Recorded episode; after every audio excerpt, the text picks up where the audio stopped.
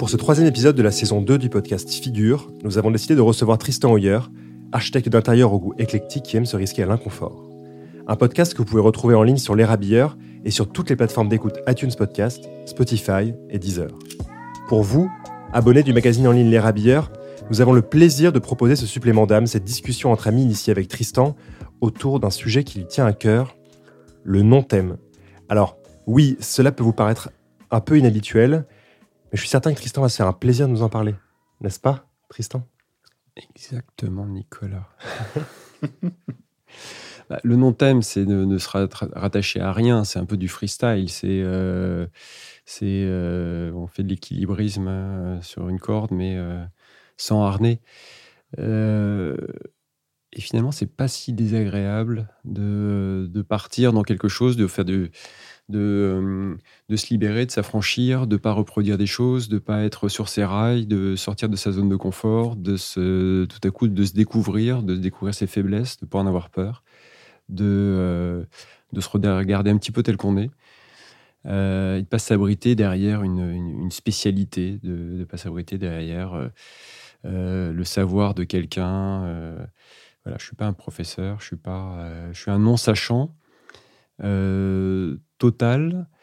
Euh, et, j'adore aller creuser ce genre de, euh, de sentiers euh, qui parfois mènent nulle part, parfois mènent. Mais en même temps, après, il y a un chapitre par jour. Hein. Il y a une journée, si elle se couche, et le soleil se couche, et puis on recommence le lendemain matin.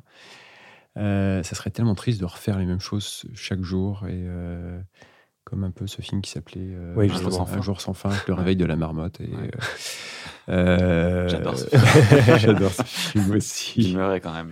Bah génial, génial. Donc c'est un travail euh, sur soi, le non-thème. Le, le, oui, le non-thème, c'est euh, de ne pas être rangé sur une étagère. Et, alors peut-être c'est la peur d'être catalogué et d'être plein de poussière à la fin d'une vie, comme un objet qu'on a délaissé, qu'on a aimé, qu'on a délaissé.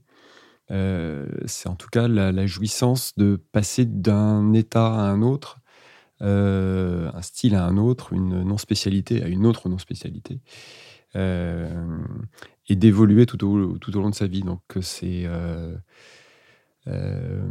ça c'est pas un choix, ça s'est posé là. Et un jour, je me suis retourné en me disant, mais au fait, Qu'est-ce que tu sais bien faire? Qu'est-ce que tu as fait? Qu'est-ce que bah, Pas grand-chose. Et euh, ce qui m'intéressait, c'était plus ce que je pouvais tenter de faire sur d'autres choses. Donc dès qu'il y a un client, un projet, euh, quelque chose qui m'arrive en me disant euh, alors ça, vous l'avez jamais fait, mais je, saute dessus, je me rue dessus. Et, et une petite anecdote comme ça, c'est Raymond Lowy, donc euh, designer français installé aux États-Unis, euh, très talentueux. Il a dessiné des voitures, des trains, des locomotives. Et à un moment donné, il a, fait partie d'une, en tant que, consultant extérieur euh, à la NASA de développement de tout ce qui était mission Lune. et c'est lui qui a eu l'idée de mettre un hublot dans une des capsules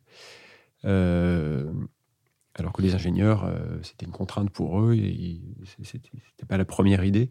Et pourtant, ça a été le lien qu'ont eu les astronautes, cosmonautes, euh, je sais pas comment on dit aux États-Unis, euh, astro peut-être, pour le lien avec la Terre, pour pas stresser, déprimer. donc ce petit truc-là, voilà, j'aime bien cette, cette, personne qui est arrivée là et qui a eu l'idée, qui a mis et de la poésie et de l'équilibre dans une mission technique. Euh, qui aurait pu mal se passer à cause de ça.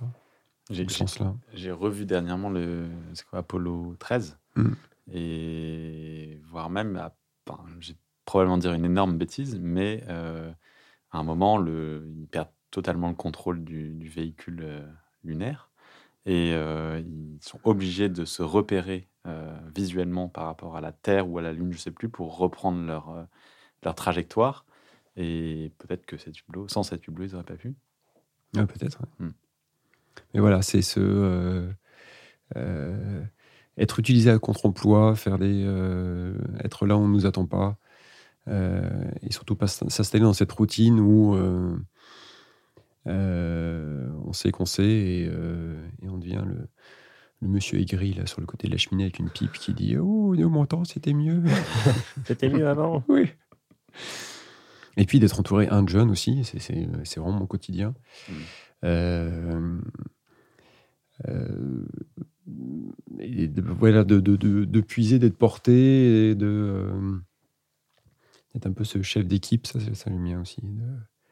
De, de, réveiller, de générer la passion chez les autres aussi, et, chez les gens, les gens à qui je partage ces projets. Parce qu'évidemment, on ne fait pas tout tout seul. Bien sûr. Et, comment justement on, arrive à, réveiller le meilleur de chacun dans une équipe? Enfin, comment toi tu fais? Euh, bah, c'est le non-interventionniste, euh, interventionnisme, qui est. Euh, moins t'en fais, moins tu te mêles des affaires des autres, mieux ça se passe. parfois, quand tu disparais, quand tu réponds pas à un mail, bah, ils, y vont, et puis dans leur réserve, ils tentent des choses. Et, voilà, ils s'intéressent. Abandonner quelque chose à quelqu'un, c'est lui faire un, vrai cadeau aussi et pas que tout garder pour soi. Alors, j'ai envie de en garder. Je pense que s'ils m'écoutent, là, ils vont pas être d'accord du tout. Mais euh, euh, ouais, c'est c'est euh, c'est pas de pouvoir s'occuper de tout. Donc moins t'as de temps et tu peux faire chez les autres, ce qui est bien. Ce qui est bien pour le projet. Ouais, c'est une manière de faire. En effet. T'as quelque chose à ajouter, Gabriel? Je ne dirai rien. Je vais y réfléchir. Hum, très bien. Non, mais c'est après, c'est euh, euh, il faut laisser parler, il faut essayer de laisser parler les autres, il faut essayer de euh, même avec leur maladresse, même avec leur, leurs erreurs. en tous les cas, ça peut générer que des choses positives parce que s'ils ont mal compris, s'ils l'expriment, toi, ça peut te faire rebondir sur quelque chose d'autre auquel tu n'avais pas pensé. Si ça reste un échange stérile, bah, tu es sûr de rien, rien recevoir d'eux. Est-ce que tu as un, un exemple très particulier d'une situation qui t'a le plus marqué, où tu t'es senti le plus mis en danger, mais que tu as réussi à, résoudre par un, par un habile euh, mouvement? Euh, ou, par la chance, ou par le destin, ou par... Euh, si je me souviens que c'était un... c'est certainement un de ces moments-là où on est placé là par hasard. On a l'impression qu'on nous a pris par le col, et on, est posé, et là, on se dit, mais qu'est-ce que je fous là? Mais pourquoi je suis arrivé? Euh, Donc, on est transit peur, et on, est obligé de surmonter sa peur, mais on va pas faire un coup d'éclat, on va pas tout à coup, non, c'est petit à petit. Donc, euh, oui, ça m'est arrivé une paire de fois, et, euh, notamment une fois à New York, où je travaillais pour Christian Liègre, et dans la même pièce, euh, je crois qu'il y avait Philippe Stark euh, qui était prêt à me débaucher. Donc, euh, on a passé à côté, on a, on a, parlé ensemble, etc. Et juste après, il y avait une exposition juste à côté. Donc, pour moi, c'était deux stars. Et il y avait une exposition sur André Poutman. Mmh. Et j'entends parler de, de, ça. Je rêve d'aller la voir. Et j'ai pas de carte d'invitation, j'ai rien du tout. Et je rentre, il y a un énorme service de sécurité, et personne ne me demande rien. Les portes s'ouvrent, je rentre dans l'exposition, elle descend l'escalier, j'arrive en face, on se parle. Enfin, c'est ce genre de choses un peu euh, euh, mystiques on se dit vraiment, là, euh, j'aurais été con de ne pas me bouger le cul, et de, me pousser et de, surmonter cette, cette timidité que, dont, je, souffre, évidemment. Et voilà. donc à partir de là, on dit la vie nous offre des chances, mais vraiment en face de nous, des, aligne des, choses positives. Il faut vraiment faire l'effort après pour, euh, pour aller voir, tenter, se surpasser et, euh, et s'améliorer un petit peu. Et ça a été l'histoire de ma vie. Toute ma vie, ça a été comme ça. Chaque jour, c'est presque comme ça. Euh, il y a quelque chose de bien qui va se passer. Y a donc c'est peut-être ça, cette, cette sérénité que j'ai aujourd'hui euh, je sais qu'il n'y a que des choses bien qui vont euh, arriver dans ma vie euh, et, que je vais aborder du. En plus, si on les aborde du bon côté, donc voilà, c'est que du, c'est que du miel. je crois que c'est la, la conclusion de la conclusion. Ah, il n'y en a pas une autre encore? C'est le complément de la conclusion. Donc on va faire un supplément. Voilà, le supplément du supplément.